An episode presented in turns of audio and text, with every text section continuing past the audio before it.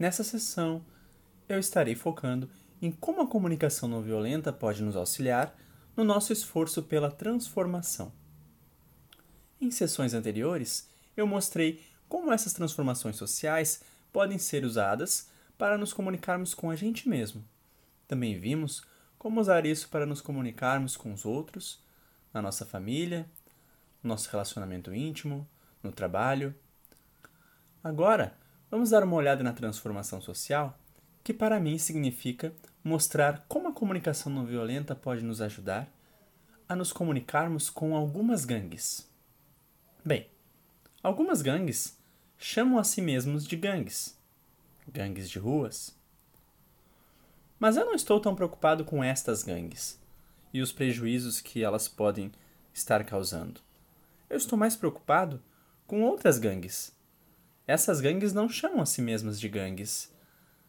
Essas outras gangues, pelas quais eu me preocupo, algumas delas chamam a si mesmas de governo, Algumas das gangues pelas quais eu me preocupo chamam a si mesmo de corporações. Assim, o que eu quero dizer com o que eu estou chamando de gangues são organizações de pessoas que têm um grande impacto em nossas vidas e que acabam fazendo algumas coisas que eu considero que acaba sendo uma grande colaboração para a violência no planeta e são um estímulo para muito sofrimento. Então, como podemos, cada um de nós, desenvolvermos os nossos próprios poderes, nos tornarmos conscientes deste poder e, usando este poder para transformar essas estruturas, essas organizações, de um modo que elas venham a colaborar com a vida ao invés de ameaçá-la? Como podemos fazer isso? Isso é um grande desafio, porque o tipo de paradigma linguagem e meios de influência que essas gangues com as quais eu me preocupo perpetuam, acabam criando um grande obstáculo para que nós consigamos nos conscientizarmos do nosso verdadeiro poder e usá-lo. As gangues com as quais eu me preocupo controlam através de punição e recompensa e tentam ter seus próprios interesses atendidos aos custos, muitas vezes, do meio ambiente, ou muitas vezes através da exploração de práticas de trabalho, muitas vezes através do uso da violência, para ter os empregados fazendo o que eles querem que seja feito. Se pensarmos em como podemos transformá-las, para nós como indivíduos, as organizações que causam os maiores danos ao nosso planeta, acaba sendo para nós um grande desafio de transformação. Em geral, a maioria de nós já está suficientemente sufocado apenas com a nossa própria vida, na busca constante para termos as nossas necessidades individuais básicas e de nossa família atendida. E parece que isso está acima das nossas capacidades. Tentar lidar com essas organizações que criam tanto prejuízo ao nosso planeta. Uma vez eu entrei em desespero, depois de passar um ano inteiro de esforços num projeto de transformação social que tinha por objetivo tirar um filho de uma amiga da prisão. Ela era uma pessoa de pele escura e era muito pobre, e seu filho foi condenado à prisão perpétua por um crime que estávamos confiantes de que ele não havia cometido. Todo o corpo de jurados que participou do seu julgamento tinha pele branca. Ele não teve o tipo de advogado que gostaríamos que ele tivesse, ele teve direito a um advogado de defensoria pública, que considerávamos que não tinha as habilidades adequadas para representá-lo. Mas sua mãe não tinha condições financeiras de contratar um advogado do jeito que gostaríamos de ter. Então, meu projeto social daquele ano era de ajudar a minha amiga a tirar o seu filho da cadeia. Isso envolveu a minha participação em muitas reuniões com outras pessoas com esse objetivo tentamos arrecadar fundos para conseguir um advogado diferente para ele, e tivemos muitas outras tarefas que consumiram bastante tempo do nosso grupo. Mas depois de um ano organizando as pessoas e arrecadando dinheiro, nós conseguimos levantar os fundos e finalmente contratar um advogado de nossa escolha. E nós conseguimos um outro julgamento para o seu filho. Porém, ele foi condenado novamente e continuou preso. Então, foi um ano inteiro de trabalho duro, sem sucesso. E eu estava em desespero, pois eu dizia a mim mesmo: e o que aconteceria se tivéssemos tirado ele da prisão? Ele é apenas um entre várias e várias pessoas que eu penso que foram condenadas por crimes que não cometeram e são prejudicadas pelo nosso sistema judiciário, que não trata todos com os mesmos direitos. Eu estava desesperado também, pois, mesmo se nós tivéssemos tirado ele da prisão, mesmo que passássemos as nossas vidas inteiras tirando todos os outros da prisão, que foram condenados por crimes que não cometeram, isso não mudaria as estruturas que criam essa injustiça. Eu digo isso pois a comunicação não violenta nos ajuda a diferenciar entre objetivos que visam compensar os danos criados por esses sistemas de objetivos que visam mudar as estruturas que criam o problema. Assim, a comunicação não violenta nos ajuda a ter clareza sobre o que a transformação social representa. Nós queremos reparar alguns dos problemas criados pelo nosso sistema atual? As estruturas econômicas, judiciárias, governamentais? Que sustentam muito da dor do nosso planeta? Queremos curar as pessoas que foram feridas nesse processo? Ou queremos transformar radicalmente essas estruturas? Essa escolha é muito difícil de se fazer sobre onde queremos investir a nossa energia. Eu gosto da maneira figurativa como tudo isso pode ser representado, conforme eu li uma vez. Trata-se de uma cena em que um homem está passando próximo de um rio e ele percebe que há um bebê sendo levado pela correnteza. E ele percebe que o bebê está vivo. Então ele pula na água e tira a criança de lá. E quase no mesmo instante que ele consegue colocar o bebê sob a terra firme, ele olha para trás e vê um outro bebê. Então ele pula de volta na água e tira o outro bebê. Mas de repente, não acredito. Ele vê dois bebês. Mas ele vê também outro adulto andando perto do rio.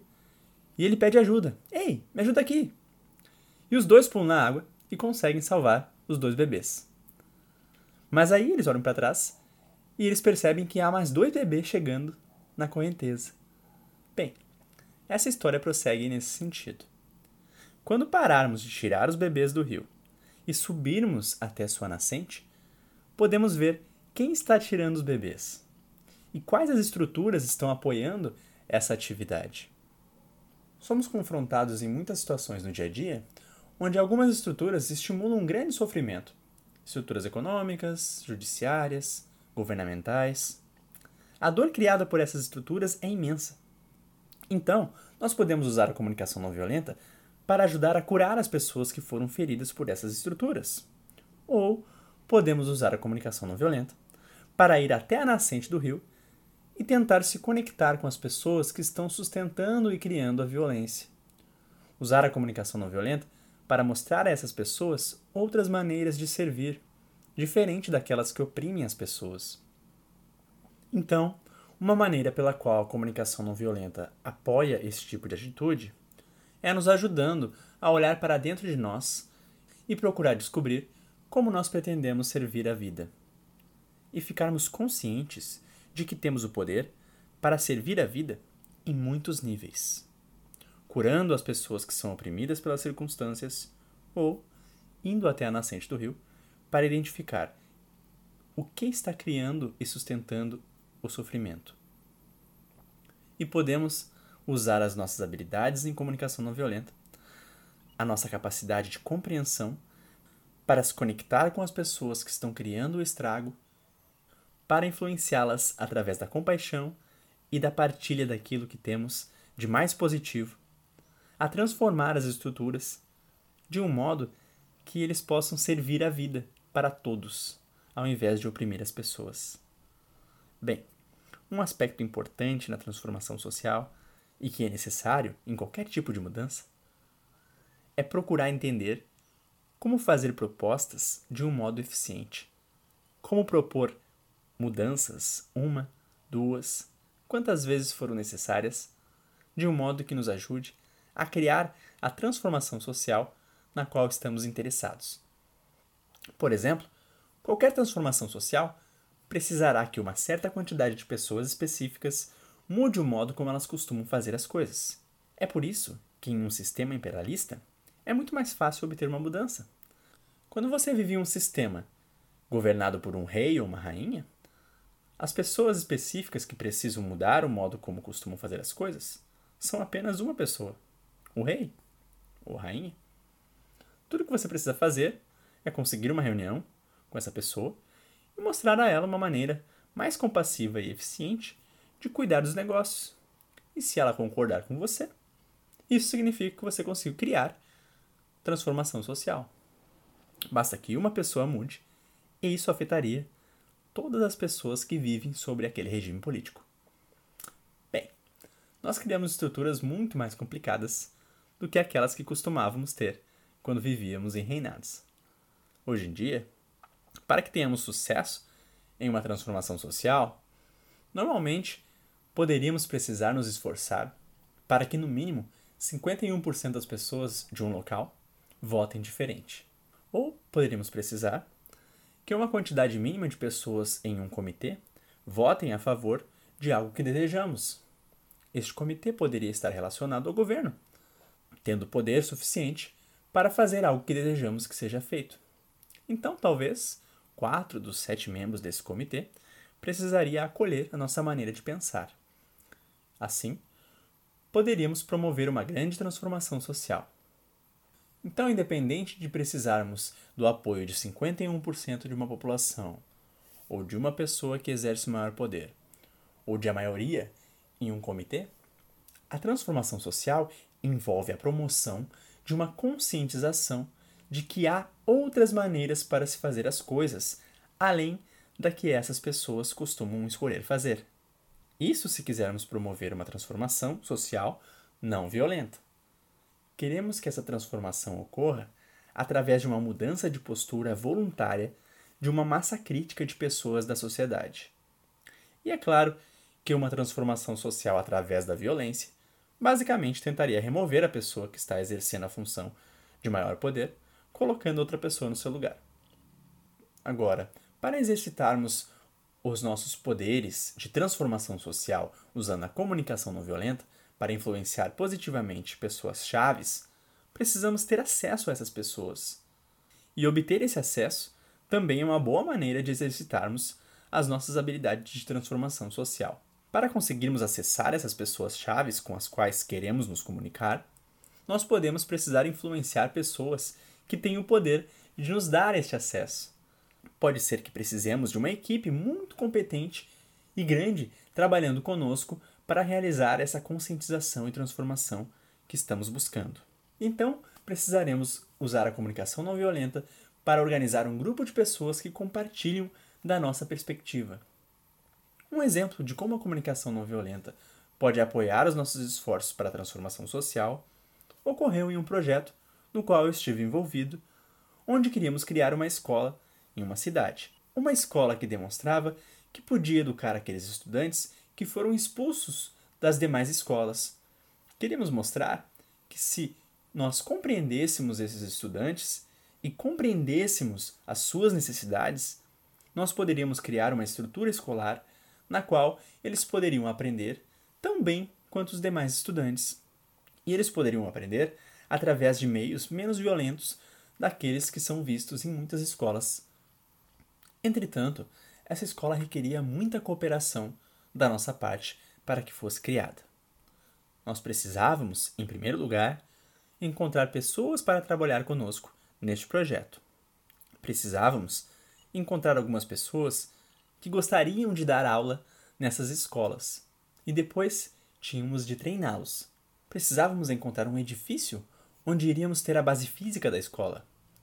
Nós precisávamos encontrar pessoas que sabiam como pesquisar a eficiência da escola, pois parte do nosso projeto de transformação social seria mostrar às demais escolas públicas daquela região como escolas como essas poderiam ser criadas e gostaríamos de usá-la como uma escola modelo.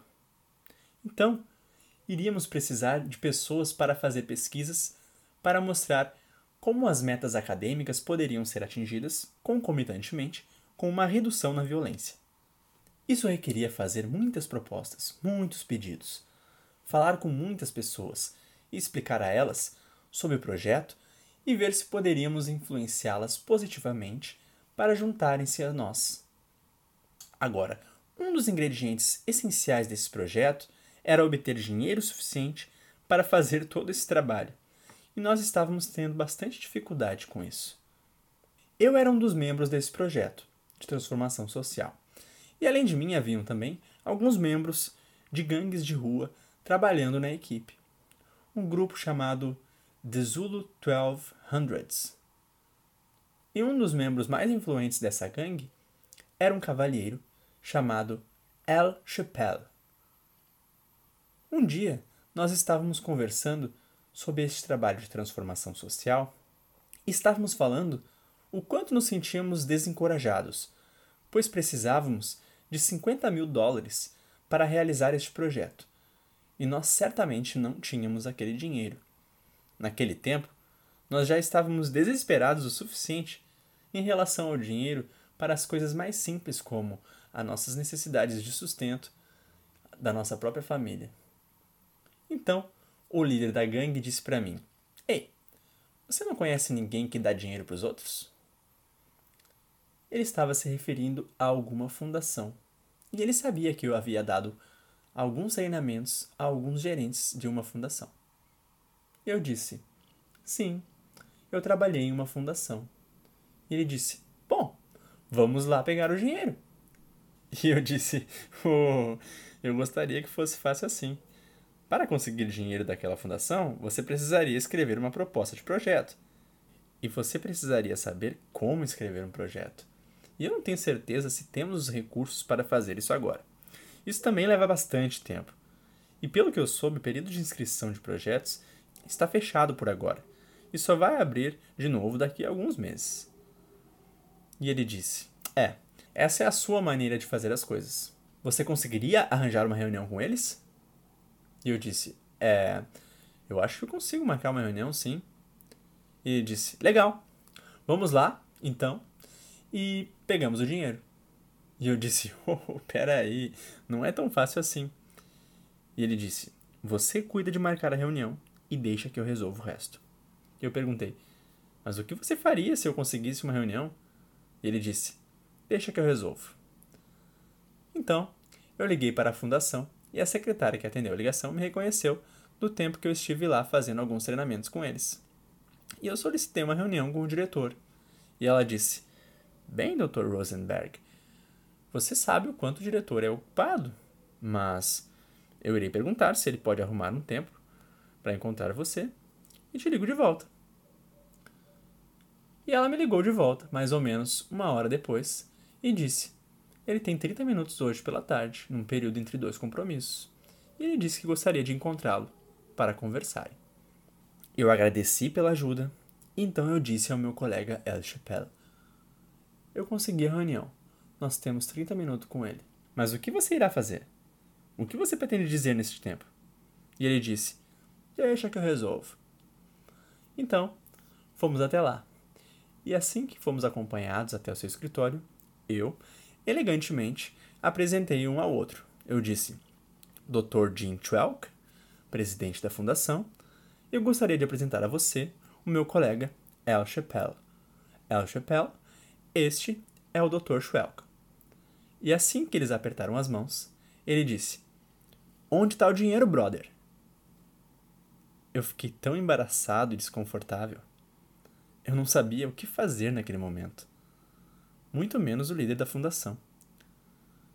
Este não é um modo usual como as pessoas costumam cumprimentar ele, dizendo: Onde está o dinheiro, brother? Mas ele meio que riu e foi muito agradável, respondendo: Que dinheiro? E Al Chapéu disse: O dinheiro para a escola divertida.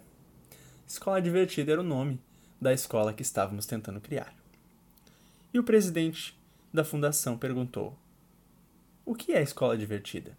E Al Chapéu respondeu: é a escola onde nós queremos mostrar que crianças que são expulsas de outras escolas podem aprender se forem ensinadas diferente. E o presidente da fundação perguntou: como essa escola se difere das demais? E Chappelle começou a explicar. Então observe o que Chappelle fez nessa situação.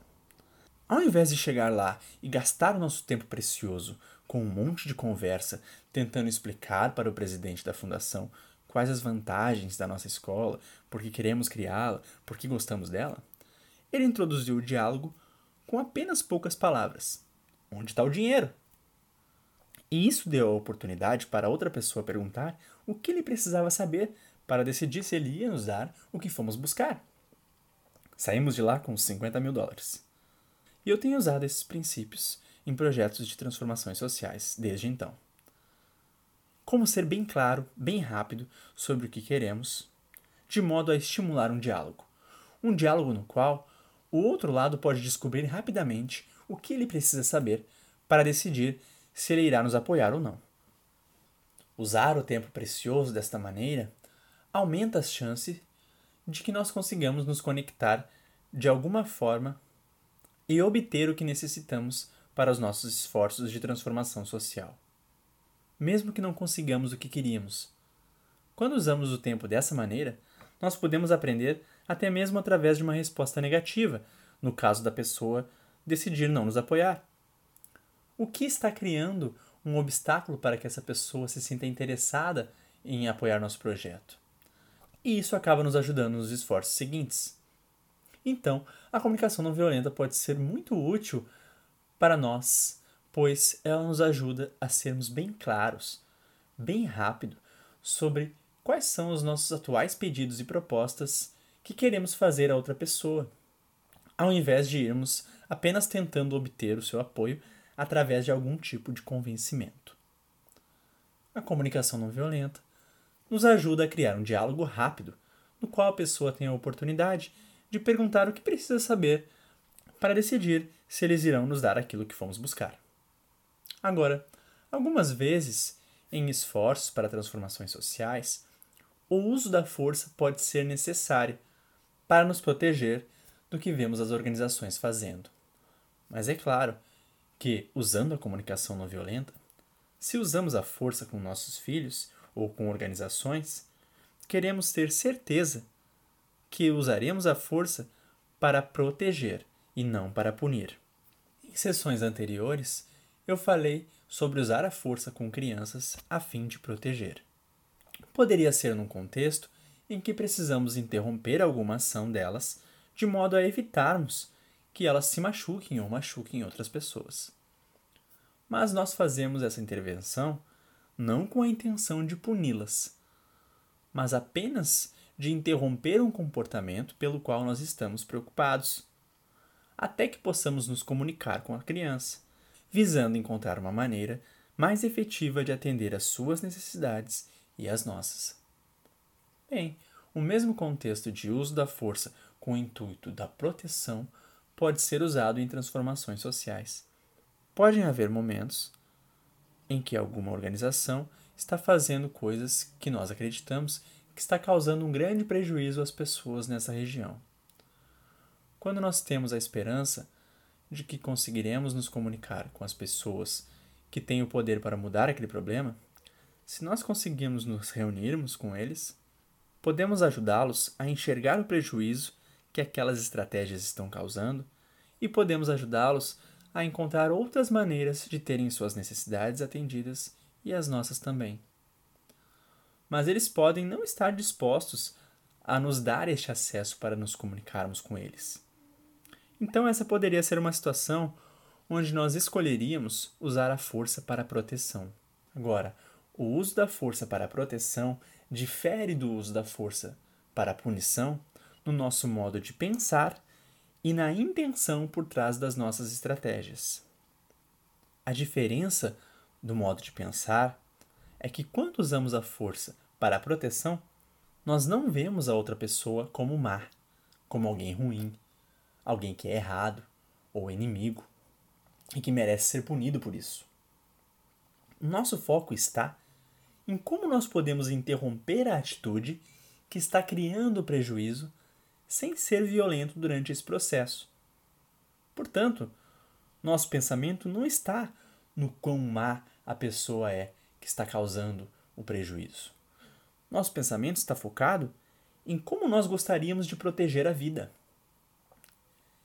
Isso significa que a nossa intenção não é de punir a pessoa que está envolvida na ação que está nos deixando tristes. A nossa intenção é simplesmente interromper a continuidade dessa atitude até que tenhamos acesso às pessoas para que possamos resolver as nossas diferenças com elas, procurando descobrir que ações transformadoras podem ser feitas de boa vontade que atendam à necessidade de todos. Por exemplo, eu estava trabalhando com alguns pais em uma escola de uma cidade e eles eram pais de pessoas que eram minoria social. Eles estavam muito preocupados sobre o modo como seus filhos estavam sendo tratados na escola e achavam que aquilo era bastante grave. Me descreveram a situação com as seguintes palavras: Eles estão destruindo o espírito das nossas crianças com essas regras. E me contaram quais regras a escola estava adotando que estava prejudicando as crianças. E eles pediram meu apoio para ajudar-lhes a fazer uma transformação social na escola, de modo que as necessidades dos seus filhos fossem melhor satisfeitas. Eu sugeri uma maneira pela qual eles poderiam conversar com os responsáveis pelas regras da escola. Mas quando eu sugeri de falarmos com essa pessoa, eles disseram: Ele não quer falar conosco. Ele nos disse que a escola é dele e que ele faz o que ele quiser. Que ele não precisa de pais para dizer a ele como dirigir a escola. Então, essas podem ser condições nas quais podemos escolher utilizar a força para a proteção nós vemos uma organização, neste caso a escola, fazendo coisas que nós podemos ver que não está atendendo às nossas necessidades em relação ao modo como gostaríamos que as nossas crianças fossem tratadas. Nós estamos confiantes de que se nós pudéssemos falar com a pessoa que está causando prejuízo com o qual estamos preocupados, que se nós pudéssemos falar com eles, poderíamos encontrar uma maneira de fazer com que todos tenham suas necessidades atendidas. Mas se esta pessoa não está disposta a comunicar conosco voluntariamente, como era o caso desse diretor dessa escola, que disse aos pais que não iria conversar com eles, essas são condições sob as quais nós precisamos, às vezes, aplicar a força para a proteção no nosso esforço de transformação social. Então, os pais estavam preocupados com o prejuízo que estava sendo causado aos seus filhos. O foco deles estava naquilo, não no quão malvado o diretor era. A intenção deles não era de punição, a intenção deles era de proteção. Então nós nos reunimos e procuramos descobrir que ações poderiam ser realizadas que iria proteger as crianças e nos ajudar a criar a conexão com aqueles que estavam causando o prejuízo de modo que pudéssemos ter um diálogo com eles e sair como uma maneira pela qual todos tivessem suas necessidades atendidas. E depois de muita discussão, nós decidimos organizar uma manifestação e tirar as crianças da escola. Fazendo isso, nós estaríamos protegendo as crianças de continuarem sofrendo os prejuízos que estavam sofrendo na escola.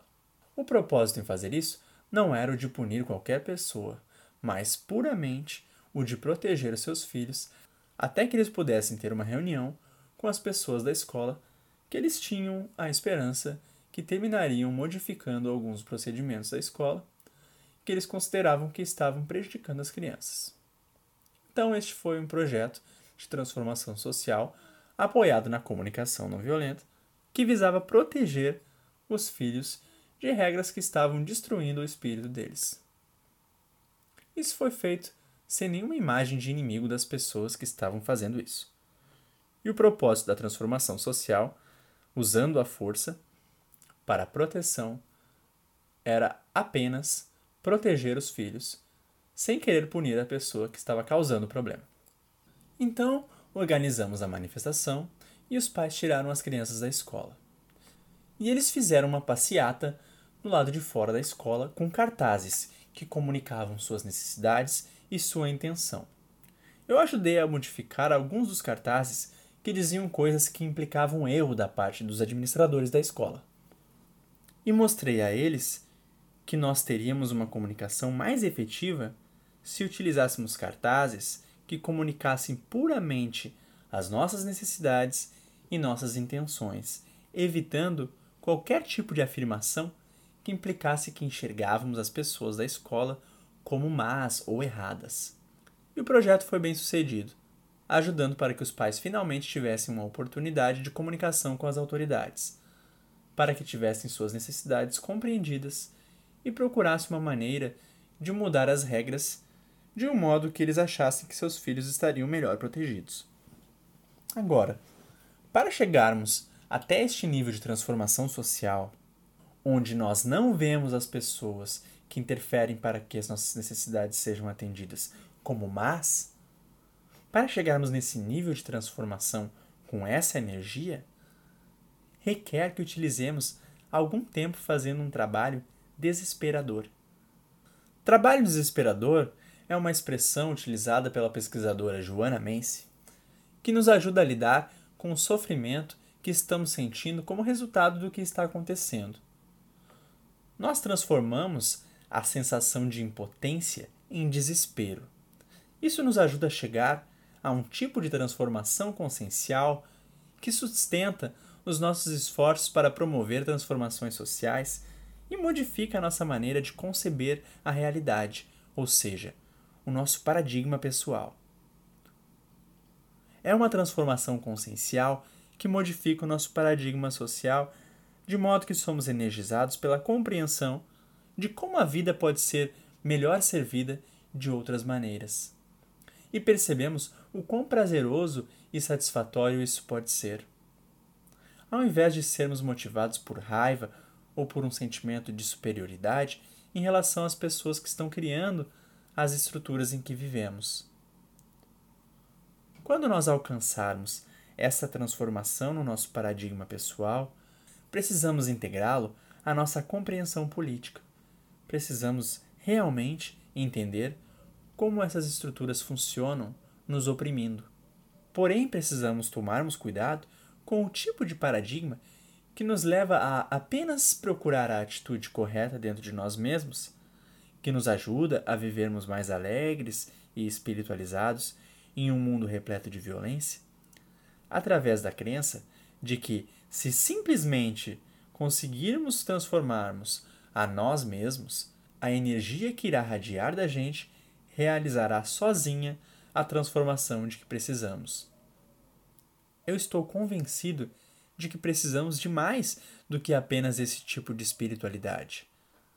Precisamos de um paradigma pessoal que não apenas nos ajuda a transcender o nosso sentimento de superioridade, a nossa raiva, mas que seja integrada com uma compreensão real do que está criando a violência e que nos mobilize a criar as mudanças. Isso está além da crença de que se nós nos purificarmos apenas, a energia que flui através de nós será o suficiente para que a transformação ocorra. Precisamos participar fisicamente de maneira ativa nessa transformação social. Um dos meus objetivos de transformação social dos últimos anos tem sido fazer o que eu puder para contribuir para a transformação social do nosso sistema judiciário de um baseado no conceito da justiça retributiva para outro baseado no conceito de justiça restaurativa. Nosso sistema judiciário atual, retributivo, é embasado em um tipo de paradigma pelo qual me preocupo bastante a respeito, que eu penso que colabora em grande parte para a violência do nosso planeta. Eu falei a respeito disso nas sessões anteriores eu estou falando a respeito destes pressupostos que são baseados na ideia de que há algumas pessoas superiores que sabem o que é certo e que, na base dos seus julgamentos, têm o direito de punir ou recompensar outras pessoas. Se as pessoas são julgadas como más, então aquelas pessoas que se consideram superiores têm o direito de dar a essas pessoas o que elas merecem. Essa ideia de merecimento é central neste conceito de justiça retributiva. E se os ditos superiores julgam as pessoas como boas, então elas são recompensadas. Nosso sistema judiciário é baseado neste modo de pensar. De que há pessoas que sabem o que é certo e o que é errado, e que estão lá para julgar as pessoas e puni-las quando elas merecem. Em culturas que utilizam esse sistema, as pessoas na posição de autoridade usam este conceito de justiça. Assim, os pais que acreditam que são superiores aos filhos pensam que têm o direito de punir ou recompensar quando eles julgam que as crianças merecem aquele tratamento. Infelizmente, muitos professores usam a mesma estratégia, com o mesmo paradigma, em que se consideram superiores. Conceito no qual estou interessado em apoiar é o da justiça restaurativa, que é baseado em um modo completamente diferente de pensar e nos leva a maneiras inteiramente diferentes de se fazer justiça. A justiça restaurativa tem como propósito encontrar maneiras para que todos tenham suas necessidades atendidas, de modo que a paz e a harmonia possa ser obtida quando sofrimento e conflito existe entre partes envolvidas. Esse tipo de paradigma pacifista, que procura por maneiras de ter as necessidades de todos atendidas, e não julga as pessoas como más e merecedoras de punição, opera através de três vias ou três etapas. Quando as necessidades de alguém não é atendida por algum tipo de crime. Primeiro, em relação à pessoa que foi afetada pelo crime. Queremos chegar a um resultado em que essa pessoa obtenha uma cura ou uma restauração que viabilize que suas necessidades sejam atendidas.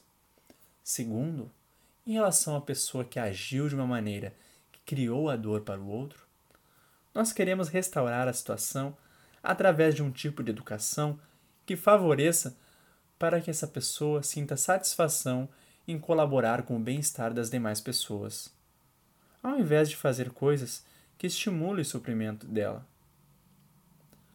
E a terceira parte envolvida na justiça restaurativa é a comunidade, que forneceu a educação que contribuiu para a pessoa cometer o crime.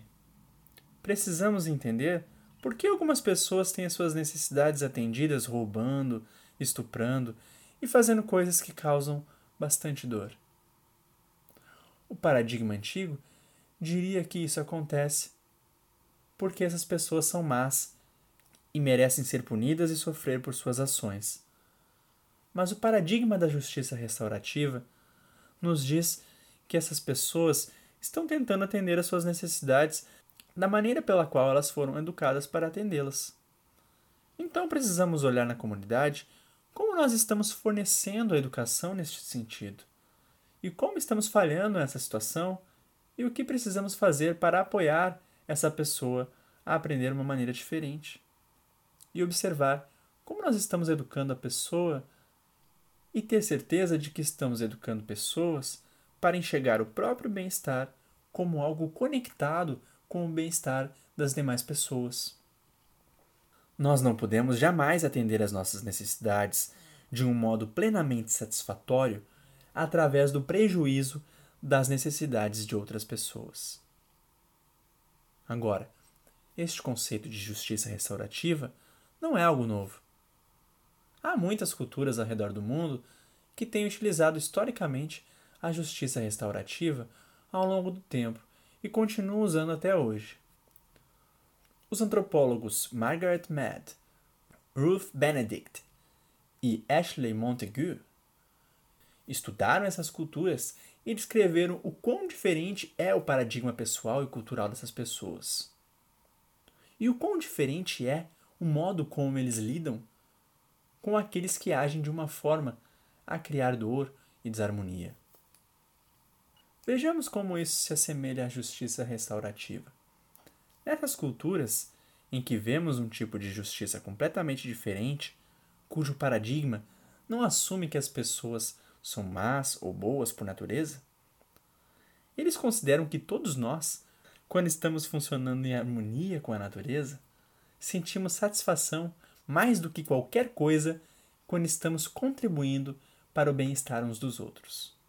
E, portanto, quando eles veem alguém contribuindo para causar dor nas demais pessoas, eles não interpretam esse indivíduo como alguém mau. Eles acreditam que a pessoa esqueceu o poder que ele tem para enriquecer a vida e o quão maravilhoso é colaborar para o bem-estar das demais pessoas. Então eles trazem pessoas conhecidas para ficar ao redor deste indivíduo. E eles fazem um círculo no qual essas pessoas ao redor dizem todas as coisas que este indivíduo fez que enriqueceu a vida deles. Porque o paradigma deles não implica que esse indivíduo é mau porque fez e merece ser punido. Eles acreditam que a pessoa só agiria daquela maneira se ela tivesse de alguma forma desconectada de sua essência, que leva a esquecer o quão maravilhoso é colaborar para o bem-estar uns dos outros. Então agora eu gostaria de descrever um pouco do trabalho que eu faço com a justiça restaurativa e mostrar como você pode restaurar a paz e a harmonia entre partes de um conflito. Para isso, precisamos de um paradigma diferente, um que implica que todos nós sentimos prazer ao contribuir para o bem-estar uns dos outros, a menos que algo nos desconecte da nossa natureza. E então o que nós precisamos fazer para restaurar a paz e a harmonia é reconectar as pessoas com aquilo que elas precisam compreender, que as ajudará a sentir satisfação natural em contribuir para o bem-estar das demais pessoas, ao invés de agir de maneira a causar dor nessas pessoas. Por exemplo, se eu estivesse trabalhando com um pai que molestou a sua filha sexualmente, e infelizmente eu tive a oportunidade de fazer este tipo de justiça restaurativa em muitos locais, pois, infelizmente, isso acontece muito, onde pais acabam se desconectando da sua natureza, de modo que eles encontram maneiras de agir que podem ser muito dolorosas, mesmo para as pessoas pelas quais eles mais se importam? Então, o que eu faço no trabalho de justiça restaurativa deste tipo é parecido com o que eu descrevi na sessão sobre cura. Eu encontro a pessoa que foi molestada, neste caso a filha, junto com o pai e tento engajá-los em um diálogo para criar a conexão que ajudará a restaurar a paz e a harmonia entre as duas partes. Então eu começo pedindo para a filha que foi molestada e sofreu muito com este comportamento do pai. E eu peço para que ela expresse para o pai o quanto sua vida foi afetada por essa experiência. Frequentemente, a filha não tem as habilidades para se expressar usando a comunicação não violenta. E tudo que a filha consegue dizer para o pai é: Como você pôde fazer isso? E acaba tentando culpar ou criticar o pai por isso. Então eu uso a comunicação não violenta para ajudar a filha a se expressar claramente para o pai quais os sentimentos e necessidades dela foram violentados por aquelas ações. Então, quando a filha pergunta: Como você pôde fazer isso? Você destruiu minha vida.